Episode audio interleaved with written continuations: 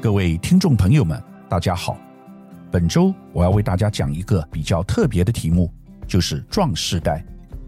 最近这个名词非常热门，“壮”是强壮的“壮”。大家听到这个名词，不知道有什么感想？“壮世代”是属于什么世代呢？以往我们有一个名词“壮年”，壮年一般而言指的是在三十岁到四十岁之间。继少年、青年之后，就是迈入壮年。不过，今天我所要讲的“壮世代”是指六十岁以后的世代。壮世代是最近才兴起的一个名词，提倡者是国内知名的趋势观察专家吴春成博士。春成兄是我的好朋友，也是著名的公关专家。他比我小一岁，今年六十一岁。他是台湾高龄化政策暨产业发展协会的理事长，该协会简称高发会，由前卫生署长杨志良于二零一五年所创立。两年前，吴理事长在准备写高发会年度宣言的时候，突然发现写不下去，因为不符合现实。而这也是接下来我所要说的“壮世代”运动之所以兴起的背景。为什么吴理事长的高龄发展协会宣言写不下去呢？因为现在六十多岁的人基本上还很健康。随着医学的进步，台湾人的平均年龄已达八十二岁，活到九十多岁的人比比皆是。所以，即使六十岁退休，还有三十年的好日子可以过，不一定处在退休无所事事的状态下。那这三十年要做什么事情呢？以往我们讲退休，好像是衰老的、没有活动力的，很少从正面的角度探讨。但如今拜现代医学发达所赐，对于健康的退休族群来说，三十年的退休时间实在是太长了。现代六十岁以后的人群是活力跟权力相对最高的一个族群。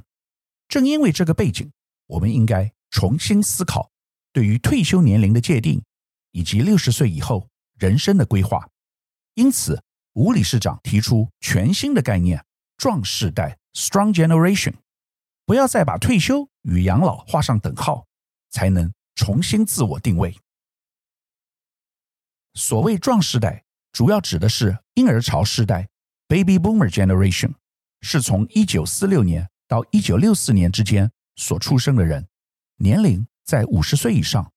或是台湾人熟知的三四五年级生，希望以此名词取代老人、首领或银发族。坦白说，婴儿潮族群是过去半个世纪以来最幸福的族群。我个人出生于一九六零年，很幸运也属于这个世代。我一点都不认为我应该退休，以现在的情况来规划。我希望至少能够冲刺到七十多岁，相信很多婴儿潮的世代也是这个心情。婴儿潮世代的人有什么特色呢？主要有三高：第一是高智慧，第二是高活力，第三也是最显著的，就是高资产。战后婴儿潮虽已步入高龄，却掌握三分之二的社会财富。那么，这群高龄人口现在面临的主要问题是什么？在台湾，现行关于老人的法规是三十年前所订立的。吴春成认为，老人福利法定定的时空背景，平均余命才只有六十二岁，但如今已不合时宜，必须全面翻转。当时提到的退休年龄就是六十岁，或者有的稍晚，延后至六十五岁。台湾关于老人的定义是六十五岁，如果是中国大陆的话，那更早，男性六十岁退休，女性五十五岁退休。幸好我不是在中国大陆出生，否则我现在即使有满腔壮志与热血，已经面临退休的状态，多么不甘心啊！根据内政部一百一十一年十二月统计。全台年满六十五岁人口占比为十七点五六趴，新北市有十七点零五趴，台北市已达二零点九趴，基隆也有十九点三趴，只有桃园十四点二趴属于较年轻的城市，因此高龄化引发海啸席卷。但壮世代翻转旧思维，新北市会率先与壮世代教科文协会合作，打造新北壮基地，拟定相关执行策略，并结合现有两千位有为老化完美人生动健康等种子教师，进入全市里银发俱乐部和社区照顾关怀据点宣导，翻转银发族成为身壮心富灵强的壮世代。我们以往的观念，一个人过了六十岁就是属于老年人，到了六十五岁乘公车就可以半价，看似礼遇，但在社会观感上确实是这样吗？一方面，虽说要尊敬老年人，但其实很多地方是疏于对老年族群需求的照料，甚至可说是到了一种歧视的态度，觉得老年人是没有活动力的一群人，很多人。只能在家中无所事事，这非但是一种生命的浪费，更有可能使健康退化。根据研究，台湾人在生命最后平均卧床的时间长达近九年，这在我的母亲身上完全得到印证。我母亲七十岁时不幸得了帕金森症，七十九岁时过世，最后几年完全在病榻上面。不能行动，需要靠人照顾，生活非常痛苦，也没有尊严。但事实上，这是一个心态的问题。如果六十岁以后的人自己不觉得老，能够继续有正向的意志，发掘生命新的意义，做一些不同的事情，不只是在家含饴弄孙，更想到如何能够回馈社会，甚至再就业，贡献所长。发挥价值，活出第三人生，这些都可以为生命带来新的启发与动能，也可以变得更健康。这就是壮世代的意义。我来给各位分享一个有关老年人的数据：台湾人口老化程度在世界上处于领先地位，台湾老化速度可说是世界第一。六十五岁以上的人口。从高龄社会的十四趴到超高龄社会的二十趴，只花了七年的时间。日本则是花了十一年，法国是二十八年，德国是三十六年。台北市老年人口比例更超过二十趴，约有近五十万人之多，平均每五人就有一人超过六十五岁，是第一个面临高龄化冲击的直辖市。而新北市老年人口比例也已超过十七趴，达六十八万多人。根据统计，二零二五年台湾老年人口将突破四百七十万人，正式步入超高龄社会。最近，吴理事长特别就此主题出版了一本书，叫做《壮世代之春》，副标题是“高龄解放运动九大预测”。我也在我的影音社群平台智门 Smart Gate 上访问他，并介绍这本书。书中提到了一些很重要的观念。第一个预测是重新定位壮世代的社会意义，从高龄者的证明解放运动来唤起社会的关怀，以及壮世代本身的觉醒。换言之，高龄者不是银发族，而是壮世代。吴理事长是公关专家。非常懂得包装，这个新定位实在是太漂亮了。吴理事长说，就像过去女权、性别解放运动一样，先从个人觉醒开始，再从文化、政策、产业进行全面性的解放，也如同过去称呼原住民为“山包”，必须透过族群自我觉醒进行证明运动一样，给高龄者一个正确、友善。积极的身份认同名称，因此他想到壮世代，因为银发族一词让人只想到贫穷、心安、生养，而壮世代让人感受到这群人是灵强、心富、身壮。吴理事长认为，壮世代离国人平均年龄八十岁以上，明明还有二十至三十年的精彩人生。却因旧有的思维框架、老迈的自我暗示等限制，硬生生阻断生产力、消费力、自我实现与做梦能力。再加上政府推动长照二点零政策，让年迈者只能养老、养生或养病。他相信，唯有挪去负面标签，改变大家对年迈者老态龙钟既有的刻板印象，才能让壮世代取代银发族。吴理事长在提出“壮世代”这个概念之后，很短的时间之内便得到了全台湾非常多人的反响。根据统计，台湾超过六十岁以上的人约有五百万，超过五十五岁以上的人约有七百多万。这是台湾最有活力，而且也最富有的族群。为什么要被当作退休的老人看待，甚至剥夺他们工作以及享乐的权利呢？因此，基于这个背景，吴理事长大力推广新观念“壮世代”。将原来的高龄化政策暨产业协会改名为壮世代教科文协会，提倡高龄解放运动，推动壮文化、壮政策、壮产业以及壮 style，希望为超高龄化与超少子化的国安问题寻找新的解方。另外，《壮世代之春》此书中也提到了关于壮世代与下一代的关系，很多的时候。我们传统社会的观念是必须孝顺我们的父母，所以最孝顺的儿女选择跟他们的父母住在一起。但其实这不见得是很好的安排。对于子女而言，可能有一些会觉得没有自由；对于老一代的壮世代而言，他们虽然已经退休，想要轻松解放，甚至玩乐，但是在社会传统的教条之下，不敢过于解放。否则会被人家认为老不休，因此对双方而言都非常痛苦。吴理事长认为，我们跟下一代的关系是互相依存，但也互相独立。另外，吴理事长书中还提出了关于壮世代的消费分析，有很多深刻的洞察。今天我们的民生消费产业完全忽略了。六十岁以上族群的需求，这是一块很大的市场。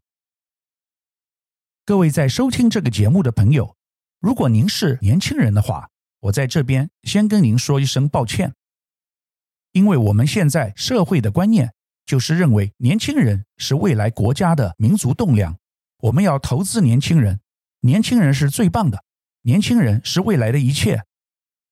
但没有考虑到的是，年轻人。还尚未深入社会，很多地方他们的经验虽然有很多创新的元素，但并没有办法如壮时代一般，真正创造长久以及深远的影响力。而社会现在所有的产品都是为年轻世代所设计的，让老一代的人觉得非常失落。但如果能够抓住老一代人的心，让他们回顾过去的光辉历史。消费产品绝对可以得到很多的支持，甚至热卖。吴理事长表示，高龄化造成卧床族，少子化造成躺平族，解决良方必须进行高龄解放运动，从财富着手。传统观念，老人需求不外乎养生、养老、养病，但壮世代五百万人口掌握台湾三分之二的财富。能卷起社会和产业的千堆雪。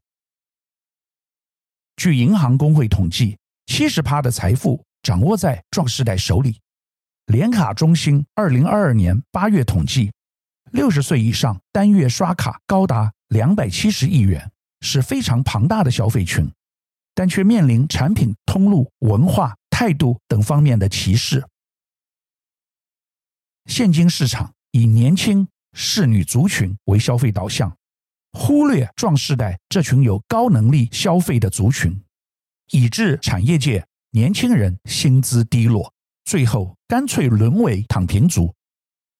因此，他提倡银光经济，就是将银子花光光。其实，壮世代只要拿出三分之一的钱出来花费，就会翻转整体经济，专属老人的白色产业也会变成橘色商机，甚至春季产业。举例来说，去年五月上映、全美最畅销的电影《捍卫战士：独行侠》就是一个很好的例子。这部电影的第一集拍摄的时间是一九八六年，到现在隔了三十多年，居然能够推出续集，而且是用同样的男主角阿汤哥，让老一辈的人非常的惊喜。而且这部电影也打破了传统串流平台的迷思。现在普遍认为，只有漫威动画才能够吸引观众的兴趣，观众就是年轻人，大家都不会去电影院。但《捍卫战士：独行侠》选择在大荧幕播放，创造了超高票房纪录，而且吸引到很多中老年人观看，证明目前关于年轻世代以及串流平台才是消费主流的认知，并不一定正确。这些现象都说明，壮世代的消费市场真的是具有无穷潜力。吴理事长在书中举了很多例子，提醒各行各业都应该为壮世代的族群量身定制，打造新的产品与服务。在另一方面，老年人的心理需求该如何疏解呢？高雄长庚医院副院长张明勇针对老人做过研究，发现。约每五位老人就有一人具有忧郁倾向。卫福部的统计数字也显示，二零一三年时使用抗忧郁药的人数中，五十一岁到六十四岁占七点三六趴，六十五岁以上占比超过一成。不但是越老越忧郁，而且数字从十年前就逐年增加。中年后。面对空巢期，老人可以怎么做呢？知名香港演员钟楚红独居数年，膝下无子的她，在丧夫后也不放弃经营自己的人生，不止举办过慈善摄影展，也维持和朋友聚会的习惯，与爱猫相伴来缓解孤单。即便身边没有他人陪伴，在外界看来，照样独立优雅地。度过老后生活，这就是壮世代的典范。最近，新北市社会局在开春之际，也邀请吴理事长于局务会议中演讲。他以“壮世代新浪潮”为题，分析国人平均退休年龄为六十点三岁，但国人平均余命已达八十一岁、八十四岁，甚至在现代医学下。活到九十岁比比皆是。面对还有二三十年的人生，难道光游山玩水、含饴弄孙吗？另外，台湾不婚不生、少子化已造成四个阿公阿嬷抢一个孙子，这非常不健康。吴理事长说：“人生如果还有第二次机会，你会想怎么过？”现代人退休后。平均超过二十年的下半场，正是第二次机会。为了这个年过五十之后到来的人生，有人很早就开始规划准备，有人则积极学习新技能，有人历经迂回曲折，终于柳暗花明，寻得快乐。后五十岁的人生，可以是一部又一部充满故事的银色乐章，每个人都可以找到。生命的艺术，这群人为退休人生写下新定义。人生下半场应当既充实地过日子，又能有利于他人。这种利他的第二人生格外有意义。尤其根据卫福部长庚医院的现有研究资料均显示，台湾的老年人口很多人并不快乐，所以唯有推展壮世代运动，才能解决。当前退休人士的危机，停止学习才是老化的开始。吴理事长说，要将高龄、银发等旧思维的帽子丢弃，换一顶壮世代的新帽子。旧有的高龄政策几乎都是在谈福利和补助，但壮世代教科文协会要翻转社会的负面认知，协助企业发展壮世代产业，协助政府建构新政策，协助个人追求第三人生。本周我们探讨六十岁以后的壮世代，这是全新的概念，翻转高龄银发族的落后观念。壮世代是现在社会上最有能力和财力的一群人，还能影响社会至少二三十年的时间。如果提早认定他们为退休老人，只会加快老化的过程，甚至加速生命的终结。台湾即将形成超高龄社会，我们节目的很多听众也是壮世代，现在是重新出发、拥抱生命的大好时刻。壮世代加油，台湾加油，让我们共创美好的未来。以上是本周我为您分享的趋势，感谢收听奇缘野语。如果喜欢我的分享，希望大家能够订阅、下载。以后直接收听我们的节目。另外，如果您想要留言与我分享您的心得，或是想要听什么样的新闻分析，欢迎到我们的脸书智门 Smart Gay 留言，或是私讯给我。欢迎大家推荐给你的亲朋好友们，邀请大家一起收听。那我们下集再见喽，拜拜。